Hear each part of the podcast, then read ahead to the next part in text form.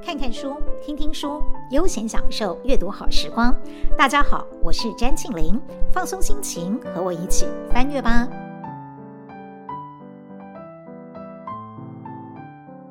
这一集的翻阅吧，跟大家分享一本我自己向往了很久，好不容易才在今年获得的繁体中文版的《人类群星闪耀时》。由于我自己很喜欢历史，因此一直很想要看看这一本用短篇集结而成的历史特写书。虽然我读德文系，但是因为德文学的不太好，没有办法看懂原文。而大陆的简体字版虽然看得懂，但是觉得有点吃力。所以当我发现今年出了繁体中文版，就毫不犹豫地下手购买了，并且这还是从德文直译为中文的版本。以我浅薄的德文程度，简单比对，认为这是一个很好的中译本，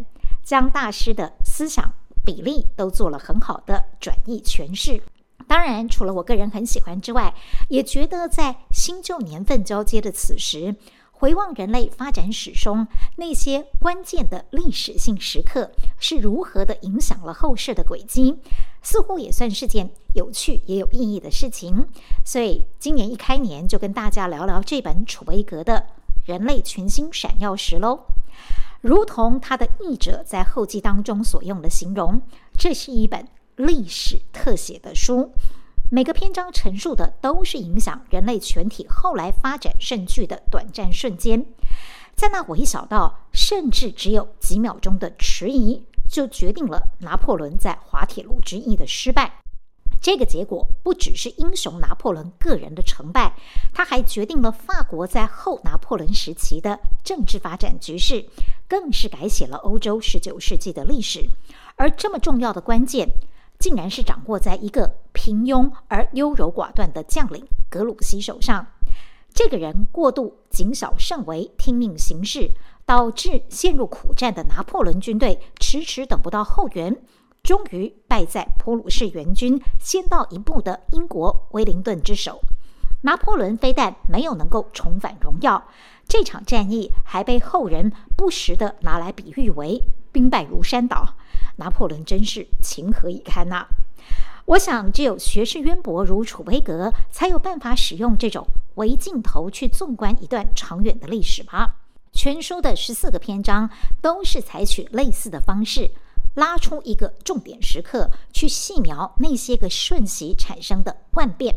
它的时间跨幅非常大，远从西元前半世纪罗马共和国的西塞罗，一路写到作者自己身处的年代。二十世纪初，美国第二十八任总统威尔逊在一次世界大战后期为长远的世界和平奔走的徒劳，等于是用十四个篇章细数了人类两千年间的重大转折点。而书名《人类群星闪耀时》算是非常忠实的直译，并且传达了德文原著的精神。这些在历史的偶然中闪现的星光，虽然对后世造成极为深刻的影响，但是掌握关键时刻的关键人物却未必是个留名青史的大人物。例如刚才所提到的滑铁卢战役，楚威格笔下的男主角并不是拿破仑，而是那个犹豫不决、没有拿到皇帝公文就不敢擅作决定派兵增援的格鲁希将军。他的过度忠诚和不知变通，造就了拿破仑惨败的命运。然而后人提到滑铁卢，讲的还是拿破仑，这也就是这本书的精妙之处。它放大了历史长河中的微画面，高明地重塑了那些历史现场，让读者得以回到某些几百甚至是千年以前，借由文字去身历其境的感受。合上书本，回到自己所处的当下。真的会觉得非常奇妙呢。还有一个例子是，多数人都知道的法国国歌《马赛进行曲》，但是它的原创者是谁呢？恐怕你也不太知道吧。当然，我也不晓得，因为这个人真的很少被提及。说来也感慨，在一七九二年法国大革命时期，镇守边境要塞的军官鲁日上尉，在一场史特拉斯堡市长的晚宴上，被随口赋予了一项任务，市长请他为即将出征的军队写一首激励士气的战歌。这位在作者笔下创作才能很一般的半调子音乐家，竟然就在那个夜晚，宛如被神性附体般的充满亢奋与激情，写下了传颂至今的《马赛曲》。只是让他意想不到的是，原本只在贵族的社交厅间表演过几次的创作，传送到巴黎，竟然掀起狂潮，成为革命当中最振奋人心的旋律。没有人记得是谁写了《马赛曲》。更讽刺的是，这位原创者鲁日上尉终身都痛恨革命，没有想到他的一首《马赛曲》却推波助澜了革命的成功，使得这一位法国国歌的创作者抑郁终身。不但他的名字没有被人标注，事情的发展还朝着他理想的反方向而去。在楚威格笔下，这位一夜天才真的就只有在那一夜之间。迸发出前所未有的创作能量。他写着：“风暴从未像此刻一般席卷了他那原本狭隘的市井小民的心灵，在这天赋爆发的瞬间，将这个可怜的半吊子音乐家像一枚炮弹般丢到了距离他自己十万八千里的地方。这枚炮弹闪耀着瞬间的光芒和夺目的火焰，直抵群星。”我觉得这篇《一夜天才》完全适切地表述了这本书的书名所要传达的意义。闪耀人类群星的光芒，可能是来自庸凡之人的某个不平凡的瞬间。重点是，那个瞬间映照了无垠的夜空。当然，流传后世的佳作也可能是出自天才的神来一笔。其中有一篇所描写的，正是伟大的音乐家。韩德尔创作名曲《弥赛亚》的过程，这位被认为最伟大的巴洛克派大师一度濒临死亡。当他以意志力战胜病魔之后，另一次不可思议的奇迹再度降临在他身上。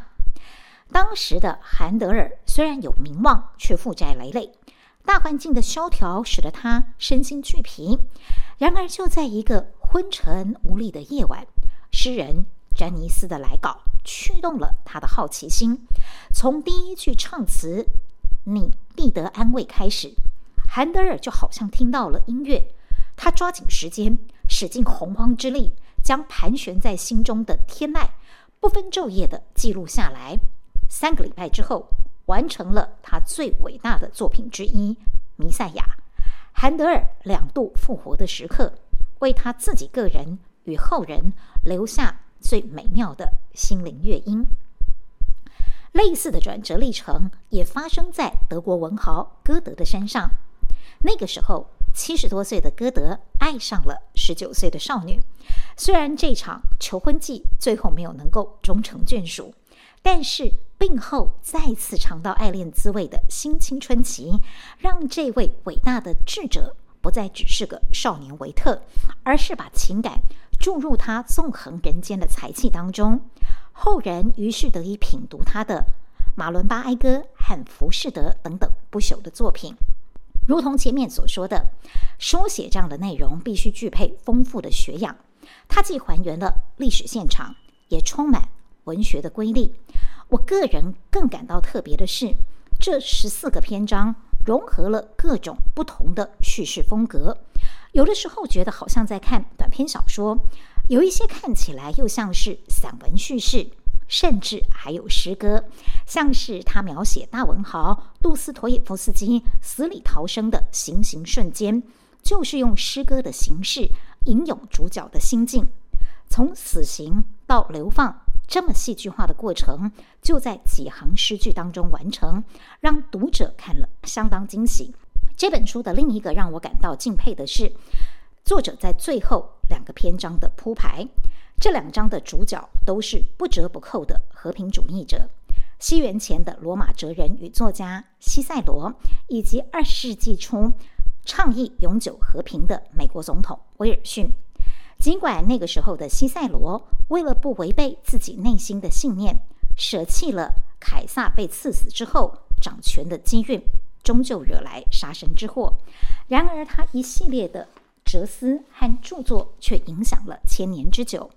我尤其喜欢他在《论老年》当中所写的这一段话：一位真正的智者，应当在晚年学会听天由命。至于美国总统威尔逊，虽然在第一次世界大战末期缔结国际和平功亏一篑，但是其中陈述他的心境与处境，都让读者可以回到那个波涛汹涌的国际现实当中。对比现今，虽然时空环境不一样了，不过理想的无奈与落空，似乎还是能够和一百年之前有所连结。坦白说，这本书由于太经典、太精彩。并不容易介绍，但是我还是有点不自量力的，想跟大家做个简短的分享。希望有兴趣的朋友也能够去看看它，感受每个历史瞬间的串联，会让我们今天所处的时代景况可能有更深刻的体会。当然，我们也可以感受到作者心目当中那个所谓和平的理想。谢谢你的聆听。欢迎在下方留言区和翻阅吧脸书粉丝专业留下你的心得哦，我们下次见。